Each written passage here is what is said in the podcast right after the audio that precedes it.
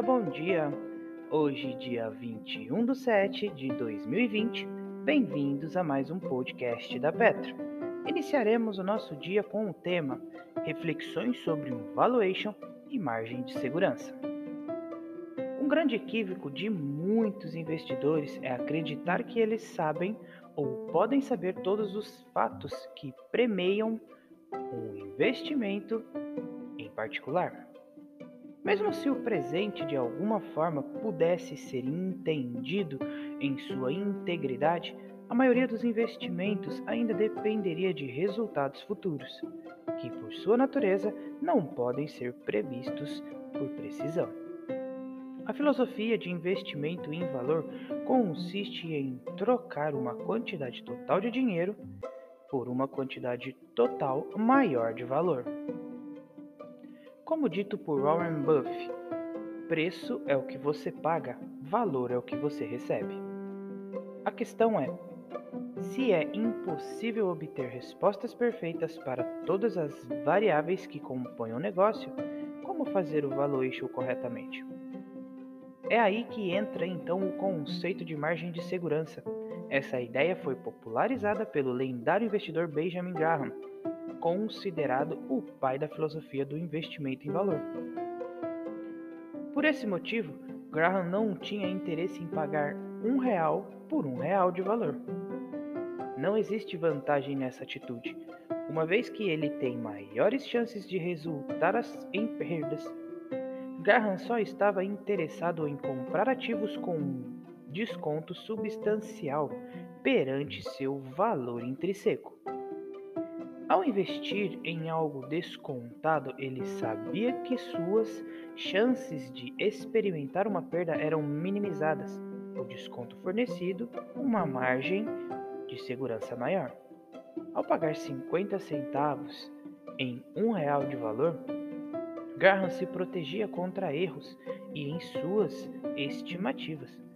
Caso o valor verdadeiro se mostrasse menor do que o estimado, digamos 70 centavos, Graham ainda teria feito um bom negócio. Portanto, uma margem de segurança é alcançada quando ativos são comprados por preços suficientemente inferiores ao seu valor, a ponto de permitir má sorte, erros humanos ou volatilidade expressiva provenientes de um mundo complexo, imprevisível e rapidamente mutável.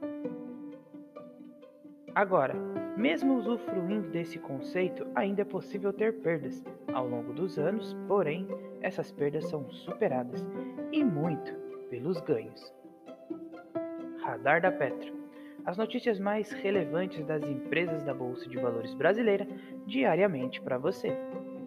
Vale informa sobre garantias a companhia comunicou que o desembargador Leite Praça do Tribunal de Justiça do Estado de Minas Gerais tomou em seu feito, sem efeito, sua decisão anterior em que tinha negado efeito suspensivo ao agravo de instrumento interposto pela Vale. Tal requerimento já havia sido oportunamente apreciado pelo desembargador Peixoto Henrique. Assim, fica suspensa a exigência de que a Vale preste garantias de 7,9 bilhões. Login.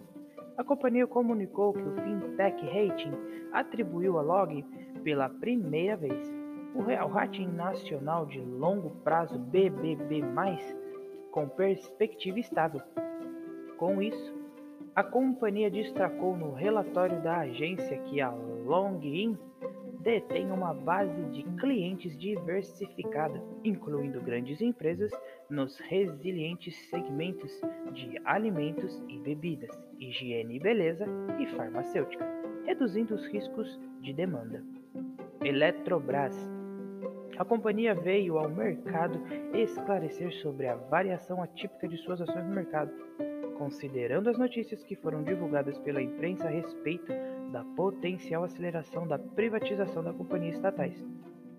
Com isso, a Eletrobras comunicou que não há informação nova a ser divulgada, que já não seja de conhecimento do mercado, acerca de seu projeto de privatização.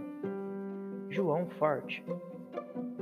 A companhia comunicou que a Superintendência de Relações com as Empresas suspendeu seu registro da companhia aberta. Tal descumprimento decorre de não entrega das informações trimestrais referentes ao exercício findo de 31 de 3 de 2019.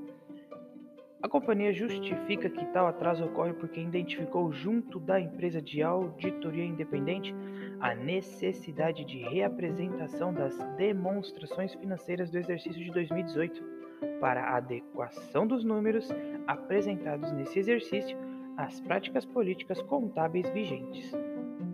CCR a companhia comunicou ter celebrado instrumentos contratuais que previam as aquisições da totalidade das participações societárias detidas pela SESB Participações e pelo Porto de Cima Conceições, na Rodonorte, equivalente a 7,34% e 5,45%, respectivamente, de seu capital. Profarma a companhia comunicou que seu conselho de administração aprovou a realização de oferta pública de distribuição primária de ações ordinárias de emissão de sua controlada D1000 Varejo Farma Participações. Inicialmente, a oferta será de aproximadamente 23,5 milhões de novas ações ordinárias da D1000 a Profarma destacou que, após a conclusão da oferta, caso seja de forma consumada, permanecerá titular de mais de 50% das ações ordinárias da D1000.